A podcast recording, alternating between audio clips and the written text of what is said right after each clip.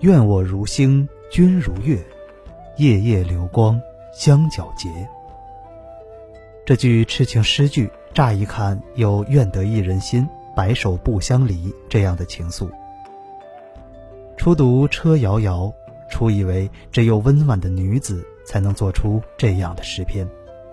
细看作者原来是南宋名臣范成大，这样刚正不阿的七尺男儿，心中不免对作者更生敬意了。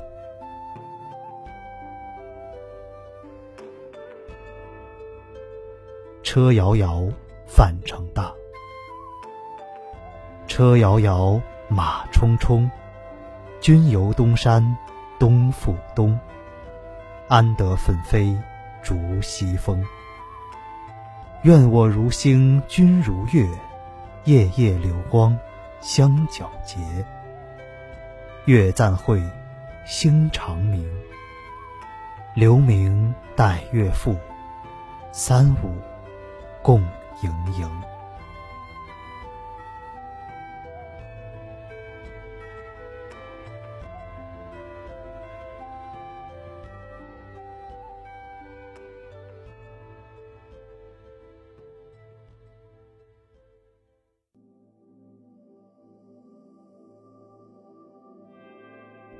公元一一二五年，金朝在灭辽之后驱兵南下，兵分两路进攻北宋，进逼宋朝都城汴梁。昏庸无能的宋徽宗赵佶听到金兵来犯，惊恐万状，传位给太子赵恒，自称太上皇，借烧香为名逃往镇江避祸。宋钦宗即位后，改年号靖康。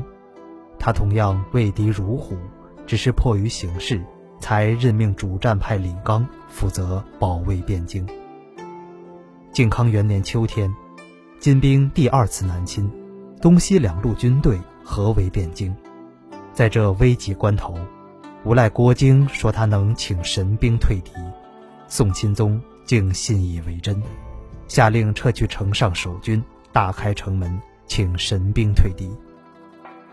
金兵就趁机攻入汴京，徽宗、钦宗束手就擒，做了俘虏，将城内九十二个府库内的财物席卷一空，又把徽钦二帝及皇族大臣等大批人员俘至北方，北宋王朝也就灭亡了。这就是著名的靖康之变。靖康之变发生后，宋徽宗的第九个儿子康王赵构在应天府登上皇位，建立了南宋。而范成大就出生于宋钦宗靖康元年六月初四，生于吴县。年幼聪慧的他，十二岁便读遍经史，十四岁时开始创作诗文。男儿的满腔热血，自是难忍靖康之耻。范成大深知当时自己所学不足以建设国家，怀着对国家深沉的爱以及年轻时的彷徨和火热，年轻范成大决定进书斋研究学问。而那脉脉花疏天淡，云来去，数之雪的窗外寒梅，将伴随他十年光阴。霜天小角。晚晴风歇，范成大。晚晴风歇，一夜春折微。脉脉花疏天淡，云来去，数枝雪。胜绝，愁亦绝。此情谁共说？唯有两行低雁。知人矣，画楼月。绍兴十四年，范成大在昆山坚岩资福寺禅寺读书，十年不出。曾取唐人只在此山中聚，自号此山居士。山中的风景是独好的，梅雨暂收斜照明，去年无此一日晴。斜斜夕阳，微微梅雨，成了他山中的慰藉。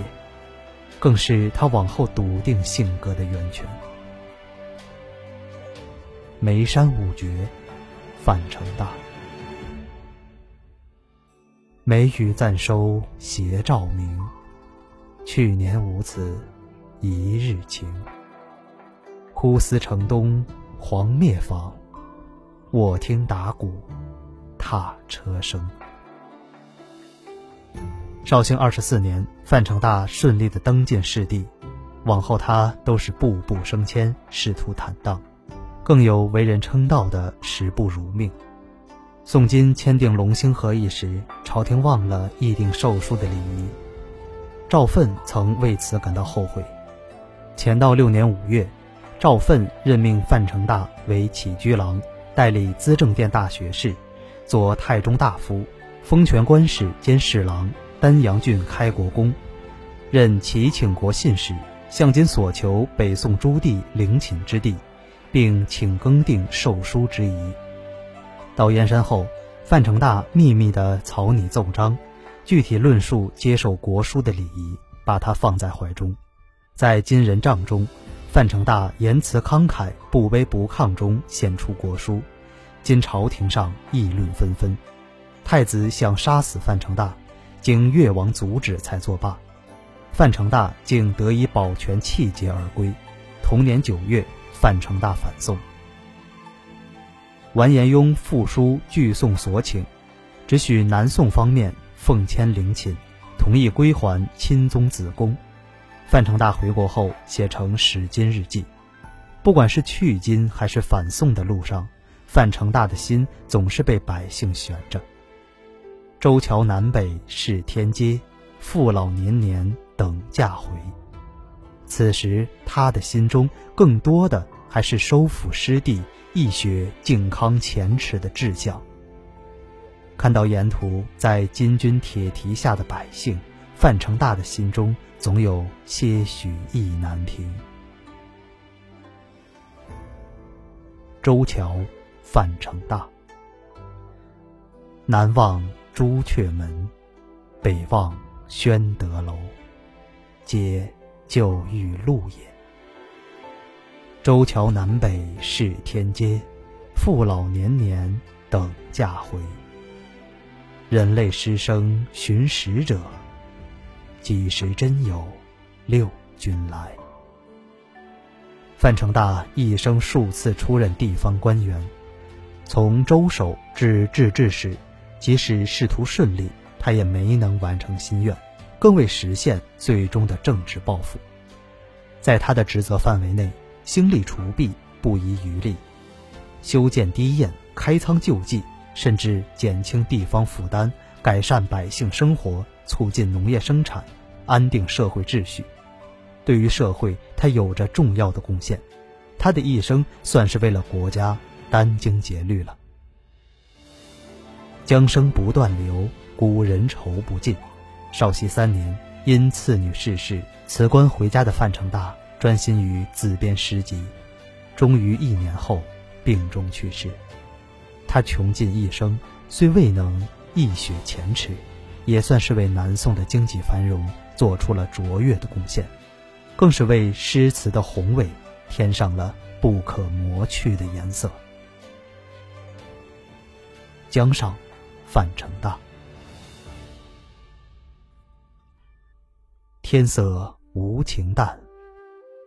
江声不断流，古人愁不尽，留与后人愁。